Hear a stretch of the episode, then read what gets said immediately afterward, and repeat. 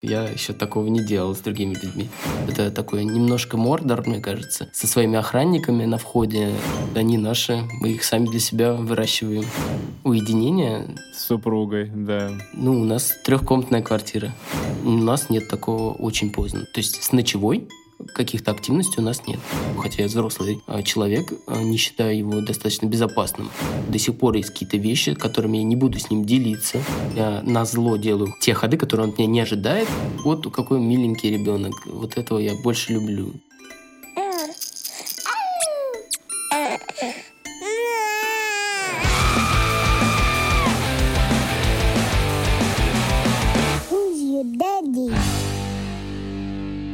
Всем привет! Это очередной выпуск подкаста Who's Your Daddy о том, как быть папой, но главное преимущество, что это не инструкция для применения, а наоборот наш опыт, наши разговоры о том, о всем, как мы папствуем.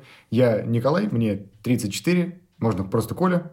Я Юра, мне 27, можно просто Юра. Сегодня у нас в гостях мой очень хороший, близкий товарищ, почти коллега. Мы все трудимся в ивент-сфере. Это фотограф Александр Байтельман. Саша, привет. А, привет, Коля. Когда ты говоришь «близкий», это максимально правдиво, потому что мы сидим вместе с тобой под общим пледом. Чтобы добиться идеального звучания. Да. И это, конечно, очень сильно сближает. Я еще такого не делал с другими людьми. Саша, расскажи о себе. Сколько лет, сколько детей? Мне 31 годик, э, двое детей, э, два мальчика, одному год и 4 месяца, а старшенькому почти 6 скоро будет, через месяц. Ого. А, готовишься к дню рождения?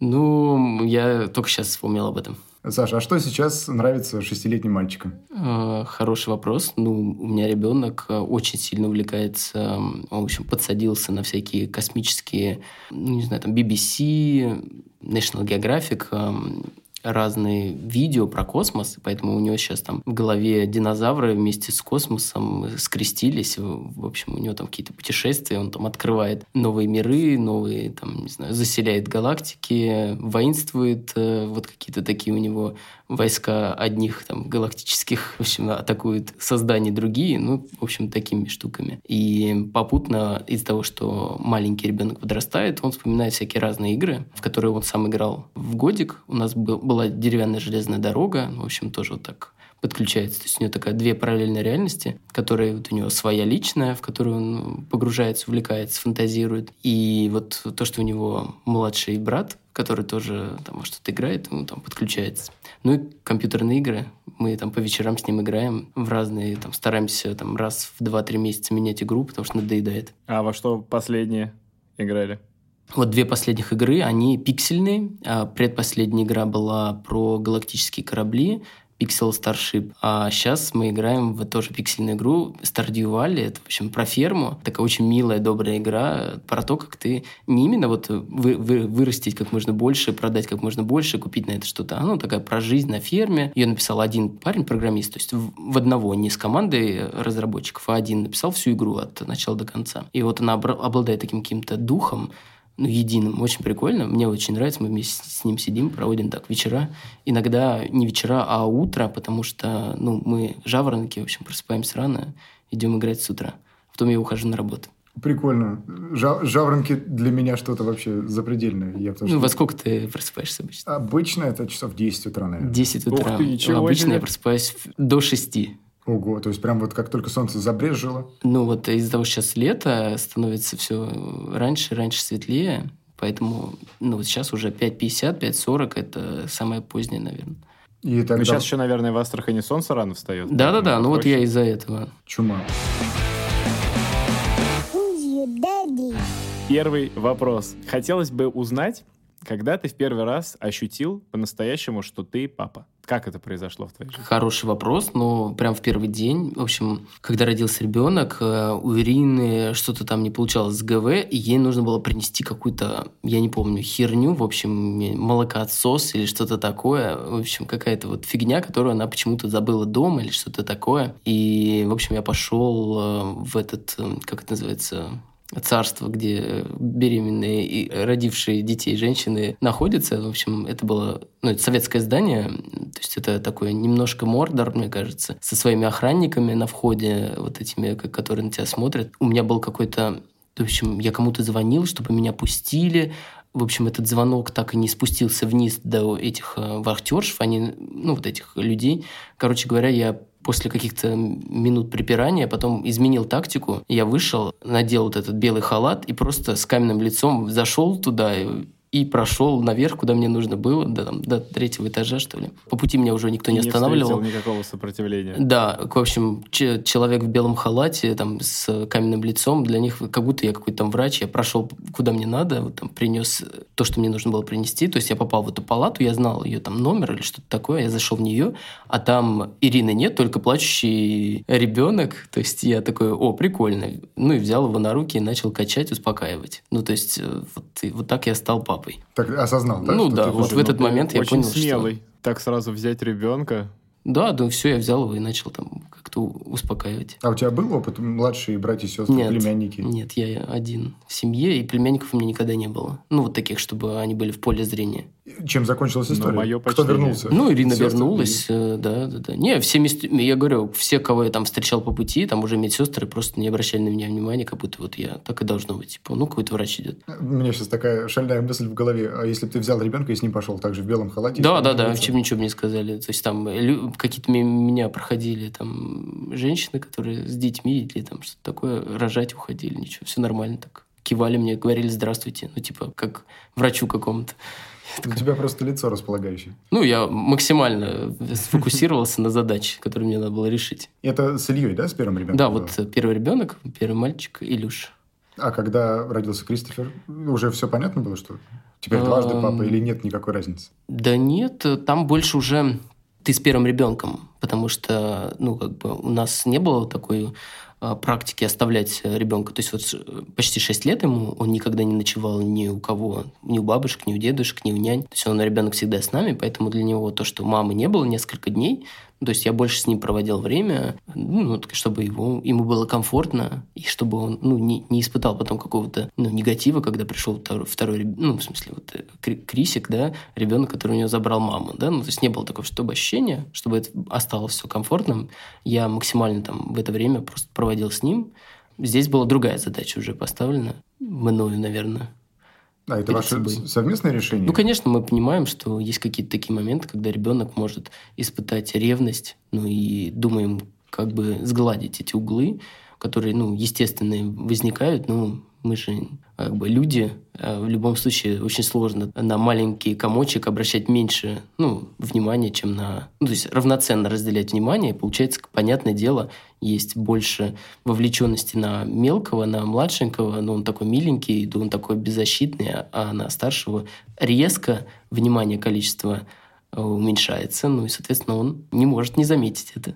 Ты сказал, что Илья старший, лет. старший никогда не оставался с ночевой, да, у угу. бабушек, у родственников. Угу. Ну, всегда вот, вот именно это было совместное решение? То есть вы изначально выбрали такую тактику, угу. стратегию воспитания, что он всегда будет дома? Ну, нам нравится, в общем, ребенок наш, и первый, и второй. Вот мы такие очень жадные в плане никому не отдаем. Вот они наши, мы их сами для себя выращиваем. Мы их любим, никто, кроме нас, так сильно их не любит ну, это наша как бы уверенность. Мы в себе уверены, в других не уверены, назовем так. Ну, именно вот оставить там ребенка с ночевой. Ну, а как же, например, решить вопрос уединения? Уединение? С супругой, да. Ну, у нас трехкомнатная квартира. Нет, а если, например, вы хотите куда-то сходить, э, что ну, требует там ну, позднего на ночь? не знаю, там в театр, в кино, очень поздно. У нас нет такого очень поздно. То есть либо один идет родитель, а другой остается с двумя. То есть с ночевой каких-то активностей у нас нет. Юр, да он встает в 5.45. Конечно, он нигде не будет задерживаться до поздно. Да. Нет, ну да, логично, логично. Не выспишься ведь совсем. Ну да, ну то есть есть, как бы я могу уйти работать, например, до там, 12 до часа ночи, тогда Ирина с детьми. Либо она может уйти, например, на какой-то свой там чил, релакс, я не знаю, там с подружками куда-то, тогда я остаюсь с детьми. Но там какая-то бабушка или какой-то дедушка, ну, мы можем оставить их, да, детей с вот такими взрослыми какими-то более-менее значимыми для них. Ну, короче, они не укладывают их. То есть они могут там дождаться, там, ну, чуть припозднить вот это время сна. В любом случае, ну, как бы весь ритуал укладывания, он весь за нами. То есть вы их заберете домой, привезете и уже... Да-да-да. Ну, то есть даже если там это будет... Ну, там, допустим, обычно они ложатся в 9, допустим, нам надо до 10 было, они там, пускай будут там их как-то бабушка, дедушка развлекать, но мы в любом случае их приедем, заберем. Ну, никто... Может быть, у нас такая ситуация, что наши бабушки и дедушки, действительно, бабушки и дедушки, они, как, как вот бывает, как вторые родители. Вот они, у них своя роль, какую мы им выдали, такую они больше и не берут. При том, что эти же бабушки и дедушки других своих внуков, ну, в смысле, у нас там есть э, сестра двоюродная, например, вот она у них может остаться, а вот э, Илья нет. То есть нет такой у нас э, формации, не сформировалась такой пользовательской истории, в общем, у нас. Ну, у нас очень- такие отношения. Очень ин- интересная позиция такая. Мгм. Да, кстати.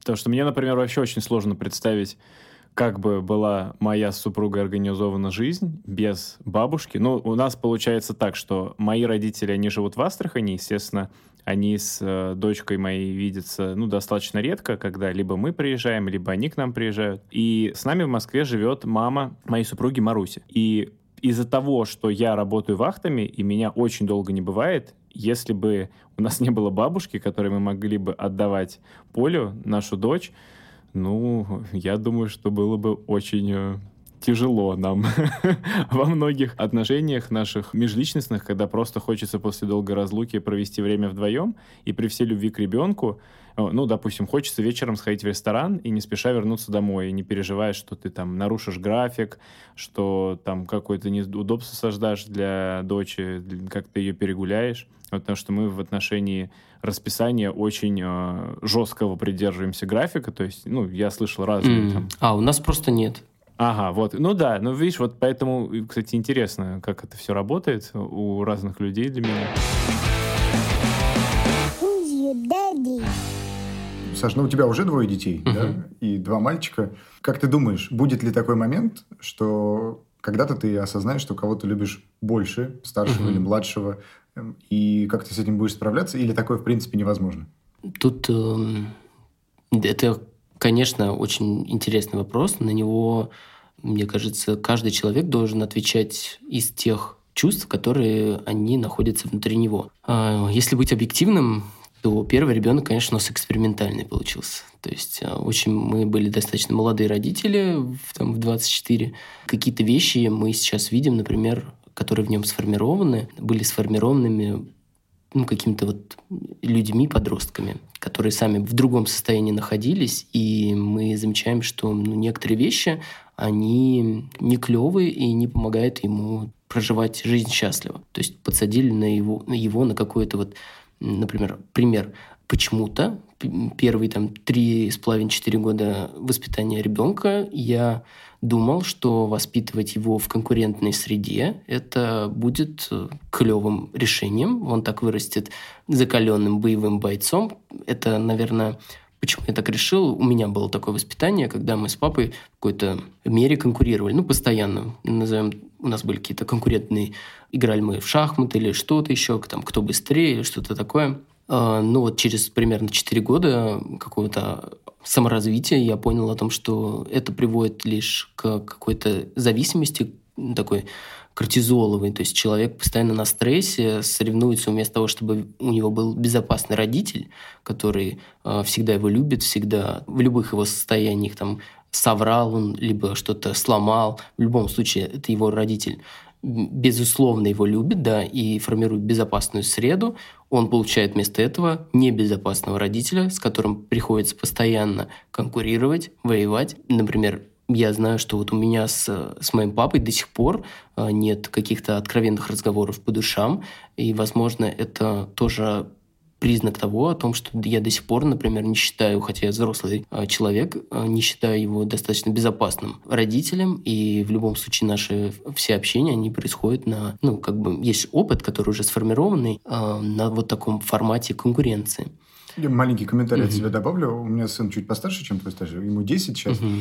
И мы где-то там с 4-5 его лет периодически играли в маленький мячик такой Мгм. в его комнате, обозначили ворота. Мгм. И сначала просто играли. Потом он предложил играть на счет, чтобы Мгм. узнать, кто больше забил, кто Мгм. лучше. И мы там отмеряли 10 ударов, Мгм. каждому по 10, кто больше забьет, ввели счет. Мгм. И даже специально стараясь проиграть, Мгм. не получалось физически Мгм. просто. И он очень сильно расстраивался, переживал. Мгм. Прям иногда доходило до слез, что он не смог Мгм. обыграть папу. И, и мне это доставляло очень большой дискомфорт, потому что я понимал, что парень страдает, но объективно надо дать понять, что он э, как бы по, по делу проиграл. Не потому, что там Мгм. кто-то сильнее, а потому что там он меньше голов забил. Мгм. И вот это вот противоборство внутри меня иногда очень сильно съедало. Но зато сейчас он подрос, он там несколько лет э, занимался футболом, сейчас он пошел на баскетбол. И когда мы играем в ту же самую игру, он Мгм. зачастую меня обыгрывает и получает от этого прям большой кайф. Мгм. Я не знаю, хорошо это или плохо. Ну, то есть, э, действительно, это ему удовольствие приносит, что он сделал папу, и будет ли Мгм. это потом выражаться в каких-то Конечно. отношениях Ну, ко вот мне. в, в, мо- в моем случае я точно знаю, что я в чем-то сделал своего папу, и мне это доставляет большое удовольствие. С другой стороны, в плане отношений это мешает мне с моим папой общаться. Не то, что вот, ну, как с своим родителем, а как действительно с другом. То есть я не могу до сих пор есть какие-то вещи, которыми я не буду с ним делиться, которые я не уверен в том, что он безопасен для меня, что он там меня не отругает или там не скажет какой-то... Ну вот, то есть вот нет вот этого ощущения, поэтому сейчас я там с ребенком стараюсь какие-то вот эти вещи, которые тащатся из прошлого, стараюсь менять. Нивелировать. Да, да, да. Поэтому, ну, вот возвращаясь к вопросу, любовь разная, потому что я развиваюсь, я меняюсь как человек, я понимаю, что есть какие-то вещи, которые а, во мне сформированы моими родителями, моим бэкграундом, которые я бы хотел поменять в себе, развиться, и я их, ну, как бы отделяю от себя, да, я эти проблемы существуют, ну, это не, не означает, что там я младшего ребенка меньше любил, просто я его очень любил, но других инструментов вырази- выражения своей отеческой любви у меня просто не было. Сейчас у меня появляются новые инструменты, я люблю там, умею проявлять свою любовь по-другому, более экологично, понимаю, что это приводит, я вижу результаты, это приводит к более откровенному нашему общению, когда человек начинает все больше и больше мне доверять, чувствовать во мне больше безопасности. И ну, это помогает быть действительно вот родителем с безусловной любовью. А вот эта стратегия, которой мы с Ириной всегда придерживались, что вот главная наша задача в родительстве – это не какого- кого-то там воспитать, какого-то человека, а дать вот это состояние безусловной любви, просто любить его. То есть всегда мы из этого положения а, старались любое воспитание ну, не знаю, любые решения в плане ребенка принимать, не хочет детский сад, ему там не нравится. Ну, мы тебя любим, разрешаем тебе принимать такие решения. Маленький вопрос, и потом вернемся к основному. Э, Ты начал говорить про отношения с папой, со своим. У вас большая разница в возрасте? Папе почти 70, а мне 30, то есть почти в 40 лет. Это был его третий брак, у него было еще до этого три ребенка, то есть я был четвертым его ребенком в третьем браке. То есть это уже где-то там под- на- Мы в, первом, этапе. мы в первом выпуске с. Юрой тоже обсуждали вопрос отношений с, со своими папами. Мгм. И у Юры, Юр 36, по-моему, да, лет? Да, у нас похожая ситуация с тобой. 36 лет у меня с папой разница. Ну и у Коли, собственно, тоже не лет намного 30. меньше. Мгм. Очень взрослый Мой папа. папа. Ну да, ему сейчас 64 будет, Мгм. а мне 34. Ну, то есть Мгм. вот так вот. И это тоже... Потому что я, я рассказывал о том, что у меня папа всегда это объект э, уважения Мгм. и где-то пример для подражания. Или пример того, как э, человек может Мгм. находиться и... Точнее, не находиться, а каким может быть человек. И ты уже сам делаешь выводы. Надо тебе поступать так же, или ты выберешь Мгм. свой путь и пойдешь другой дорогой. Поэтому м, ситуация очень близка, действительно. Ну, э, мой папа, мы, э, я помню, самое яркое впечатление о нем, это мы играем в шахматы, и я на зло делаю те ходы, которые он от меня не ожидает, э, хотя есть более правильные ходы, которые приведут меня к победе, я на зло ему делаю вот какие-то ходы. То есть у меня вот это, про то, что я говорил, состояние конкуренции, оно меня не покидало. Я помню там свои слезы, когда я проигрываю в эти шахматы безумные. То есть для меня вот это состояние привело к тому, что а, он мне хотел передать дело, которым он там занимался а, долгое время, там, хотел, чтобы я продолжил его дело, а я выбрал другую профессию и с таким безумным удовольствием ушел в фотографию, то, чем я сейчас занимаюсь. Не только еще из-за того, что мне не нравилось то, что он мне хотел передать, а еще из-за того, что это дело позволяло мне уйти сделать то, что от меня не ждали. Там, стать фотографом. У меня там папа не, не какой-то... Ну, хотя у него там...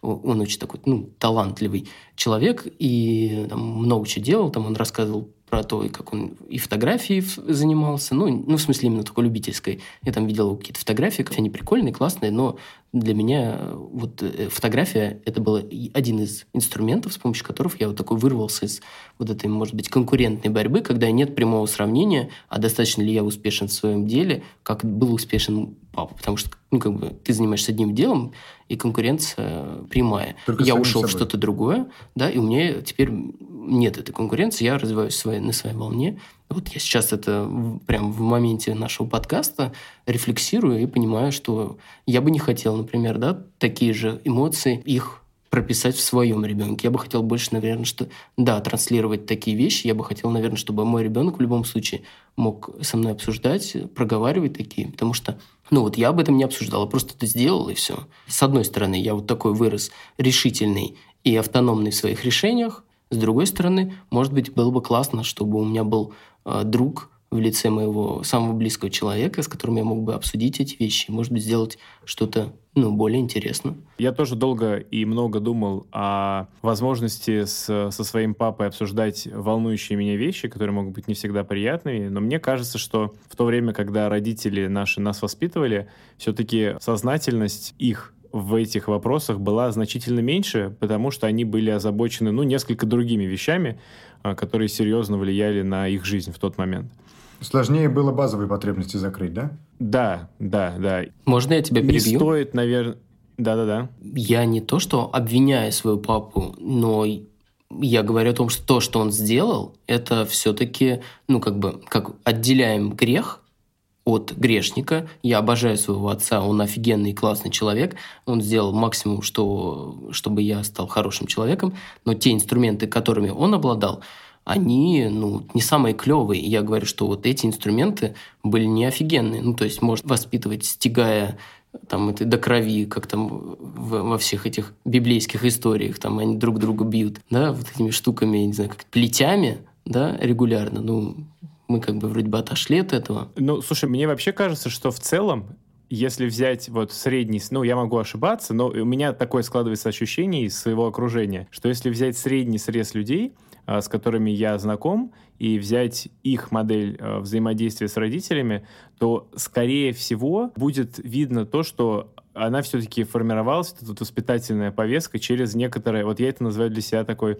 моделью преодоления каких-то испытаний, то есть когда тебя обстоятельства а, направляют на то, чтобы сделать себя лучше через какой-то надрыв. И, безусловно, развитие происходит именно так, то есть когда человек побеждает слабого себя и там каждый новый день становится сильнее. Но, на мой взгляд, бесконечно тиражировать и педалировать эту историю невозможно, потому что, как ты правильно отметил, это создает вот кучу всяких волнующих тебя без повода э, событий, так называемых триггеров, которые у тебя вызывают вот эту вот реакцию, вызванную стрессом, что тебе нужно бороться, тебе нужно сражаться, тебе нужно реагировать, когда бывают моменты, что тебе просто хочется остановиться, какой-то вот почувствовать момент созерцания и насладиться тем, что вокруг тебя есть, но в силу того, что ты куда-то вечно бежишь и с кем-то вечно борешься, ты как такой рыцарь а в доспехах, который все время отражает чьи-то удары. Но даже этот рыцарь, он может устать, и вот мне кажется, что очень сильно стороной наши родители как раз обходили эту важную а, составляющую отдыха и именно осознание того, что а, не все а, случается через борьбу. Блин, Юр, по-моему, ты сейчас э, мою жизнь год, года три назад меня, наверное, описал, мое состояние. Оно еще продолжается, и я очень сильно стараюсь с ним бороться, преодолевать, потому что у меня вот это тоже эти триггеры. У меня иногда складывается впечатление, что весь мир вообще против меня, столько нюансов всяких, mm-hmm. там, начиная от водителей, других водителей на дорогах, но это прям самая актуальная для меня тема сейчас. Мы ее не будем затрагивать, просто я очень... Я пять лет вот за рулем, то есть в сознательном возрасте уже, в таком в зрелом почти, я сел за руль, и мне непонятно, почему люди ездят по дорогам, не думая о других, почему они создают другим дискомфорт. И пока я этот вопрос, у меня остается этот вопрос без ответа. Саша, возвращаясь к изначальному, к исходному вопросу, угу. который хотелось бы еще раз задать, получается, что в, в рамках модели безусловно любви не может быть разного отношения к разным детям. То есть ты не можешь никого любить больше, ты просто всех одинаково воспринимаешь, любишь. Такой сложный вопрос. Мы в любом случае всегда остаемся людьми э, и совершаем какие-то вот такие ошибки. Вот какой миленький ребенок. Вот этого я больше люблю. Да? То есть в, в каком-то моменте, наверное, да, можно такое говорить. Но, опять же, после того, как ты рефлексируешь, да, и понимаешь, к чему, например, какие-то твои действия приводят, ты начинаешь задумываться, как мне сделать так, чтобы эта любовь была единым, просто каким-то единым полем, которое ты формируешь, безусловной любви, поле семьи, в которой вот сейчас эти дети находятся, и здесь их, безусловно, любят. Вот, ну, то есть формировать чуть больше, чем любовь персонализированную, какую-то вот общую, семейную. Ну, то есть сейчас, например, я думаю больше о таких вещах, чтобы объединять детей, ну, и как бы, чтобы любовь была таким полем, в котором есть эта вот, ну, семейная какая-то любовь, она общая чтобы она не была разделенной, чтобы она была вот не поделена на мою любовь к Ирине, то есть э, да, к их маме, чтобы все равно это старалось быть каким-то вот единым полем, дружественным, где можно пообщаться, что-то рассказать я не говорю то, что у меня идеальная семья, я говорю то, что я просто стараюсь это замечать и каждый раз принимать какие-то впоследствии решения, которые будут приводить к улучшению ситуации. А так у меня обычная семья, в которой мы также ссоримся, и там и дети обижаются на нас, да, и дуются, и дверями хлопают, и мелкий старшего колотит, а тот не в восторге, да, сидит, вот у меня сегодня утром он, э, Крисик бьет его машинкой деревянной, а Илья плачет от этого. Ну, прям по голове его колотит, но не бьет его в ответ. Я пошел жалеть э, Илюшу. Вот пришел, говорю, Илюшенька, да, вот ну, что тебе так больно сделал, да? Крисик, он, да, где болит, спрашиваю у него, сочувствую ему, стараюсь. Крисик видит это, подошел, гладит Илюшу тоже по голове. Я говорю, ну он не может еще извиниться, ему годик еще, то есть он еще не, не сформировал. Но он видит, что человек плачет, его к нему проявляют сочувствие, его погладят, пожалеют. То есть вот в таком поле хочется, чтобы росли дети, ну и это, я думаю, более правильно, чем устраивать какую-то конкуренцию или там любить одного сильнее, или показывать, что вот я одного люблю, потому что он слушается, а тебя не люблю, потому что ты не слушаешься. То есть вот это другая ситуация, в которую я бы не хотел проваливаться, хотя я обычный человек, и я иногда проваливаюсь в эту ситуацию, могу что-то сказать, но иногда вот я даже ловлю эти слова на уровне горла, уже вот они почти вырвались, ты такой, чуть-чуть стараюсь рефлексировать вот в моменте, чтобы постараться погасить это и выдать ту информацию, которая ну, будет приводить меня в... Ну, то есть это э, семейная жизнь, это больше про марафон, чем про спринт. У меня это победа в каком-то одном, одной ситуации, что он там быстрее наденет кроссовки, потому что я скажу, а вот тот уже надел свои кроссовки, она, да, клево, она меня сейчас приведет к тому, что э, я достигну своей цели, но в будущем в формате этого марафона я проиграю, потому что начнется эта конкуренция, и которая не приведет ни к чему хорошему. То есть, а хорошее в моем плане это то, когда в семье есть доверие, есть дружественные отношения, когда внутри семьи члены семьи не боятся делиться самым сокровенным, что их могут осудить. Я сейчас сижу, улыбаюсь, потому что вспомнил историю из детства про тот инструментарий, который ты сейчас озвучил, когда родители на основе твоей учебы в школе говорят, что Коля, например, почему ты написал там контрольную на 3, остальные же не писали на 4 и 5, а когда ты э, что-то говоришь, ну, типа, я вон сделал, там, как угу. Сережа, как Саша, там, как Леша, угу. как Миша, или там, как Катя, Вася, неважно. Да нас не волнуют. Остальные нас волнуешь только ты. И у меня есть э, коротенькая история. А, Юр, если ты помнишь, э, мы в одной школе учились, был такой срез знаний в начале года, интеллектуальный марафон. И он проводился по параллелям. То есть ты приходишь, проходит прям три недели от начала учебного года, и тебе по всем предметам дают срез, и ты набираешь баллы за правильные uh-huh. ответы. Там вообще все дисциплины, которые ты на тот момент изучал. И у меня так получилось, что в седьмом классе я занимаю первое место в своей параллели, то есть ответил больше всех, на, uh-huh. больше всех правильно. И в восьмом классе я занимаю также первое место в этом интеллектуальном марафоне среди параллели. Папа мой приходит на собрание, которое было в восьмом классе, и оно было чуть после результатов. И на этом собрании как раз uh-huh. оглашали результаты детей. И он приходит домой, такой серьезный. Я ему постоянно, постоянно припоминаю. Он говорит, слушай, но я вообще не очень доволен твоей учебой. Я говорю, что случилось? Мы же вроде только начали учиться, uh-huh. еще особо оценок нет. Да нет, вот интеллектуальный марафон. Сказали, что больше всех за год спрогрессировала там Даша. Она в прошлом uh-huh. году была там на 12 месте, а в этом году на третьем. Uh-huh. Я просто... Вот есть такой смайлик, который руками uh-huh. разводит. Я говорю, пап, я в, в прошлом году был первый, и в этом году первый. Что мне нужно было сделать, да. чтобы тебя, типа, устроило? Да. Вот, ну, Стать нулевым. Часто мы, конечно, уже со смехом это все вспоминаем. И не то, чтобы на меня это как-то сильно повлияло, что вот э, отец требует от меня постоянного роста, быть лучше и лучше, потому что там после восьмого класса я перестал быть круглым отличником, стал жить, ну, скажем так, обычной жизнью подростковой. Нормальной жизнь Да. школьника. Вот. И родители очень спокойно отнеслись к тому, что у меня не было всех пятерок в конце девятого Мгм. класса, тройка в четверти по немецкому. Ну, то есть я понял, что это не главный фактор, э, которым я могу заслужить у любовь и уважение родителей.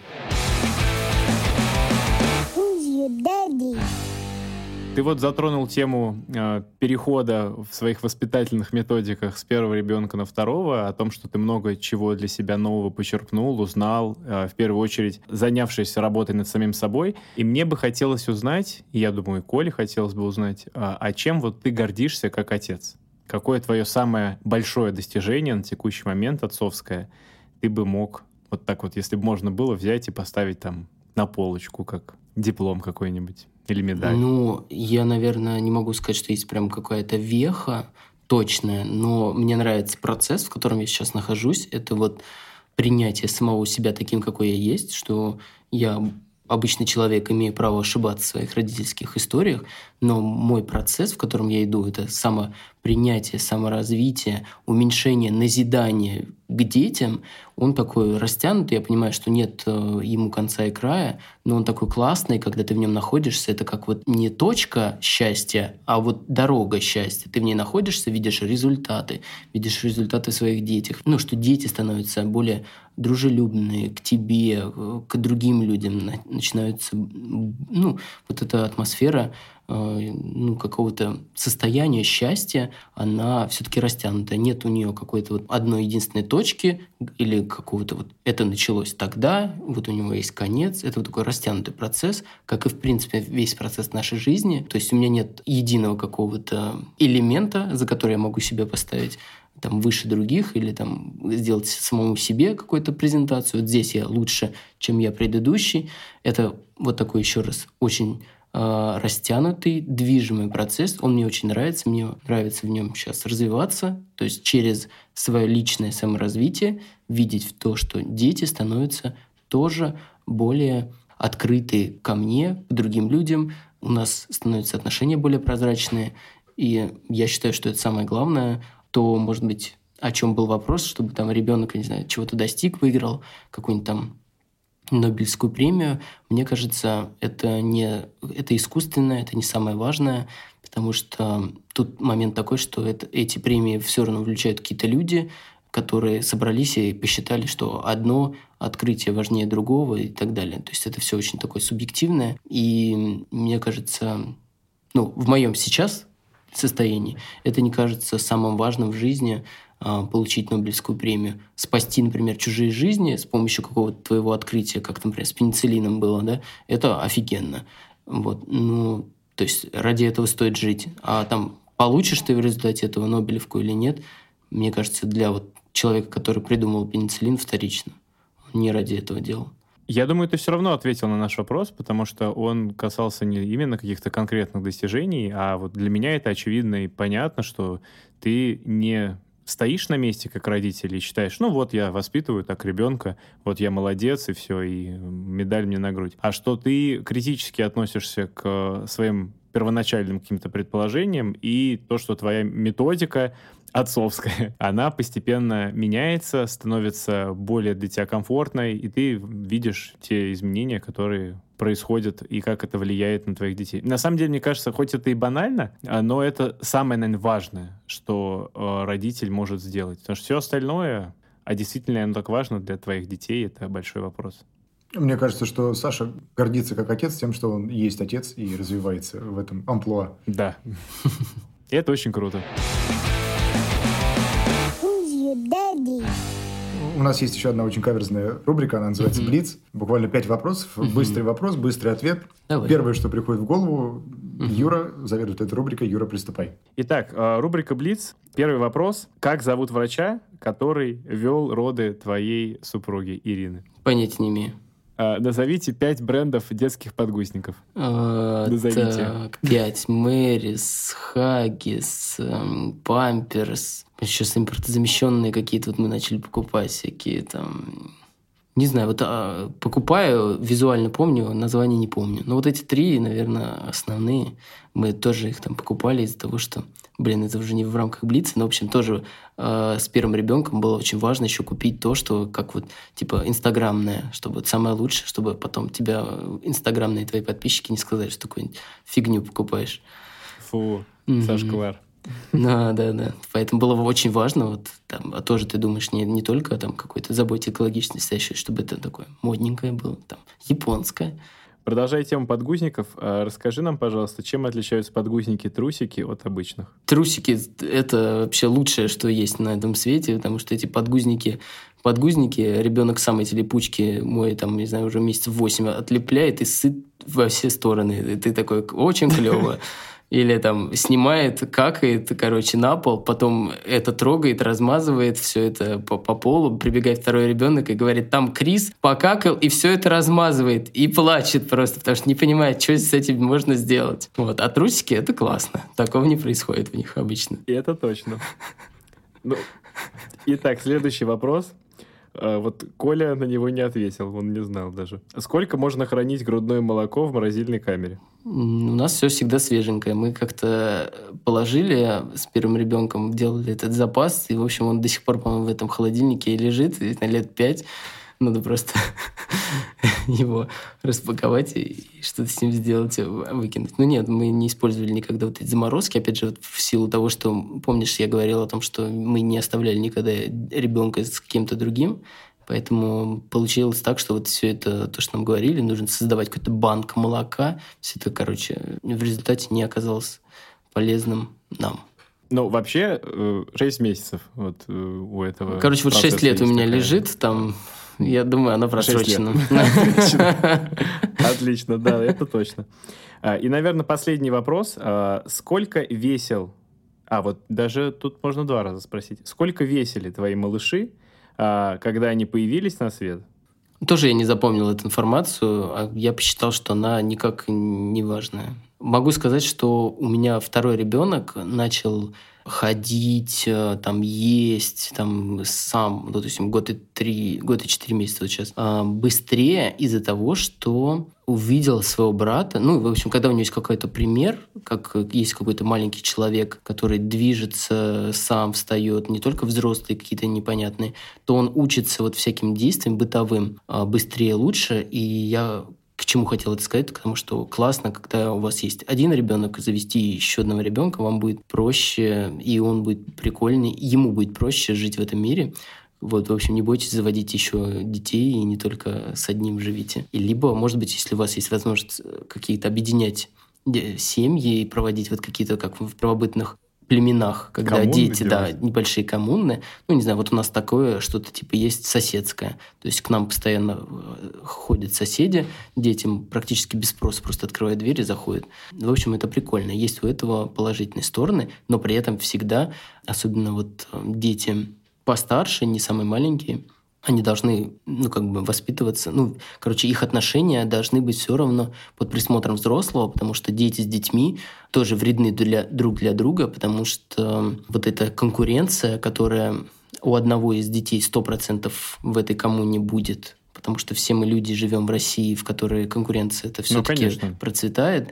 А если взрослый не будет вот э, правильно все это разводить, да, и минимизировать вообще вот эту конкурентную среду, создавать такие возможности для игры детям, чтобы они не конкурировали, то, конечно, без такого ну, взрослого где-то там на площадке, который играет с детьми, присматривает, это приведет к тому, что дети друг другу, в общем, сделают плохо начнут конкурировать, и вместо того, чтобы изучать мир как любознательные те дети, которыми они родились, превратятся просто в конкуренцию ради конкуренции, ради каких-то, я не знаю, вот этих звездочек. А у меня лучше, а у меня больше, а у меня папа мне купил iPhone 15, а тебе всего лишь 14. Короче, это очень легко, чтобы дети попали в эту ситуацию, если у них не будет ну, вот такого взрослого, который будет присматривать, потому что это очень важно.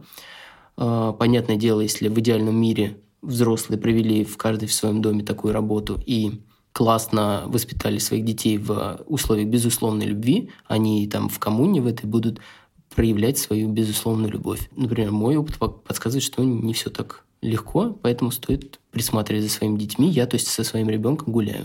стараюсь, вот даже когда он там общается с другими детьми, такие вещи разруливать. Вот, ну, такой блиц, не блиц ответ, простите. Очень хотелось поделиться. Очень интересная Ну, это очень, это очень важно. Вообще, Да. я исключительное удовольствие получил от беседы. И я тоже. Напомню, что сегодня в этом выпуске подкаста «Who's Your Daddy» у нас в гостях был Александр Байтельман. Пишите нам в соцсетях, пишите комментарии под выпусками, мы все прочитаем. Может быть, есть какие-то вопросы, которые вы бы хотели тоже, чтобы мы обсудили в наших студиях. И самое важное, рассказывайте о нашем подкасте своим друзьям. Всем хорошего дня. Пока-пока. Услышимся! Пока.